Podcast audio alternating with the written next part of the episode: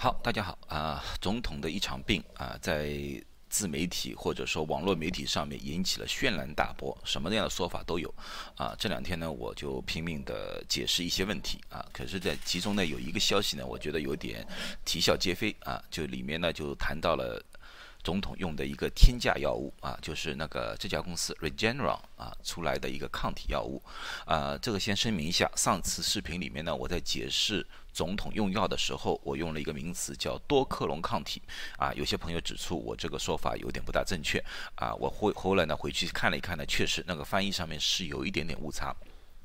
其实呢，它也还是单抗单克隆抗体啊，monoclonal antibody，只是呢，它把两种 monoclonal 安泰宝类混合在一起了啊，就变成了一个 cocktail，就是你们常翻译的叫鸡尾酒。鸡尾酒并不是说把这两个抗体放在酒里面让你们喝啊，这个鸡尾酒只是一种叫混合的意思。因为鸡尾酒的意思就是说把呃果汁啊、酒啊什么东西啊混合在一起，造成的一种饮料，所以称为鸡尾酒。而这个呢，只是一个叫 cocktail，cocktail 时候一般你翻译就是翻译成鸡尾酒，呃。就是两种的抗体混合在一起的一种抗体治疗啊，这个先和大家声明一下啊。那么很多人就围绕了这个东西说啊，这个总统有特权，他的剂量用的高啊，他的那个价格不得了啊，而且呢普通人根本就用不了啊。那么关于这点问题呢，我和大家呃讲一讲，毕竟呢我是圈内人，对这方面呢相对来说比较熟悉一点点啊。嗯，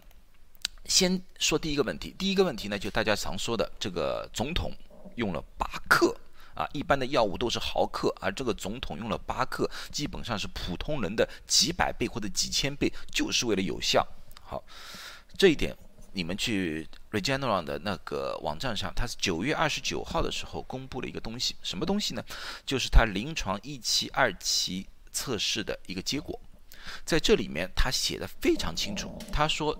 他的临床测试是用了两百七十五个病人。两个百七十人，他分组，有一组人是用了八克 a gram，很清楚八克啊。另外一种人是二点四克，是一个高剂量，一个是低剂量来的。也就是说，在临床测试当中用的剂量就是这个剂量，而并不是为了总统特别设置的这个剂量啊。这个是对大家来说，我不能说一视同仁吧，最起码他最多只是用了高剂量，而并不是用了。在他临床测试以外的为总统量身定制的一个剂量，并不是这个样子啊。这个你可以他到网站去看，或者说任何的医学报告里面都是这样写的啊。药物和药物之间是没有可比性的，有些药物可能只要用毫克、几毫克、一毫克、两毫克，有些可能要用几百毫克，可能有些就要用几克，可能有些可能只需要微克就可以了。这可和它药性有关。啊，并不是说，嗯，几克就是一定是违反常规、违反常理，并不这样子。在医院里面，在药物上面，我们用克的，呃，不在少数，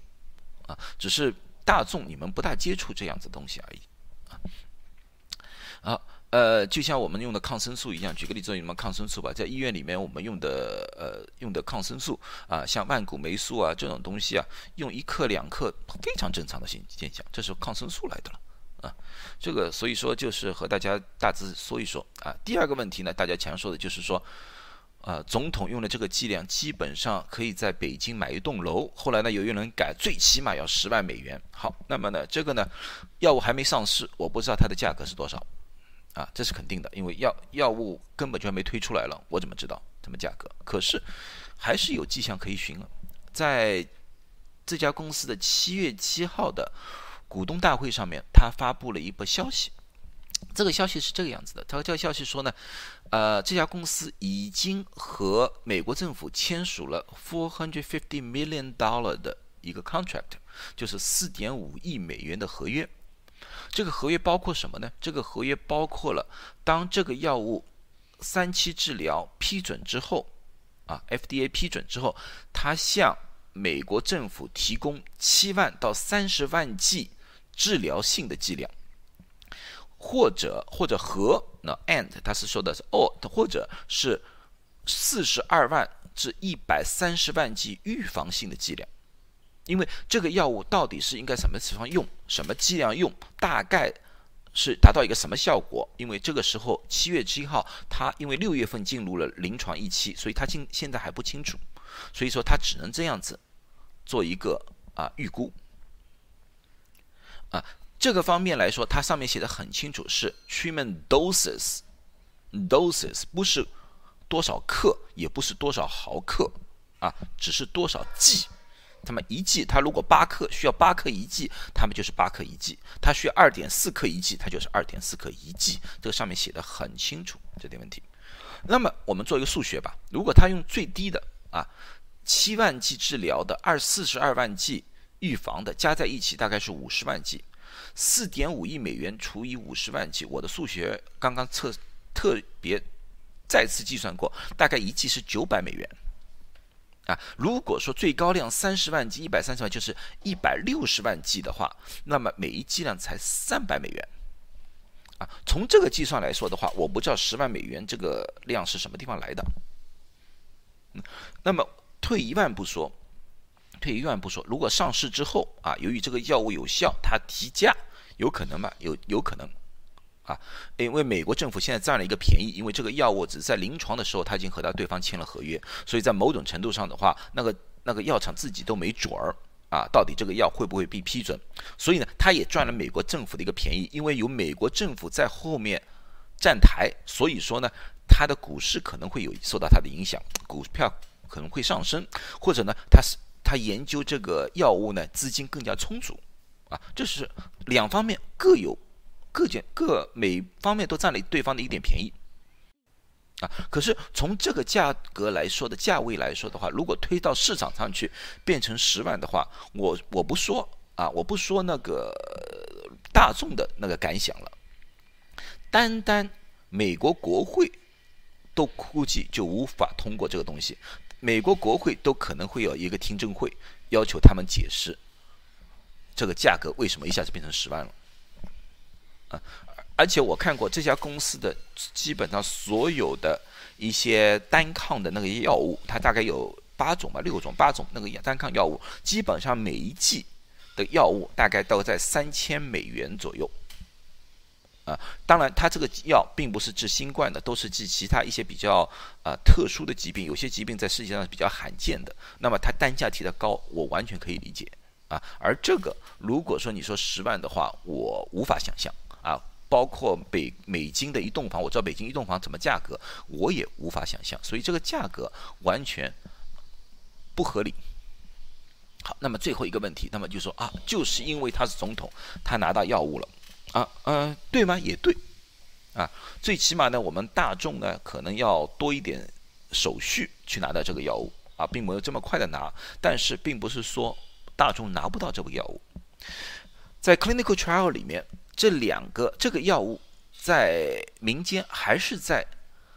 招收患者，他的招收患者的那个目标就是：第一，一定要感染新冠，你的新冠的核酸测试一定要是阳性；第二，一定要十八岁以上，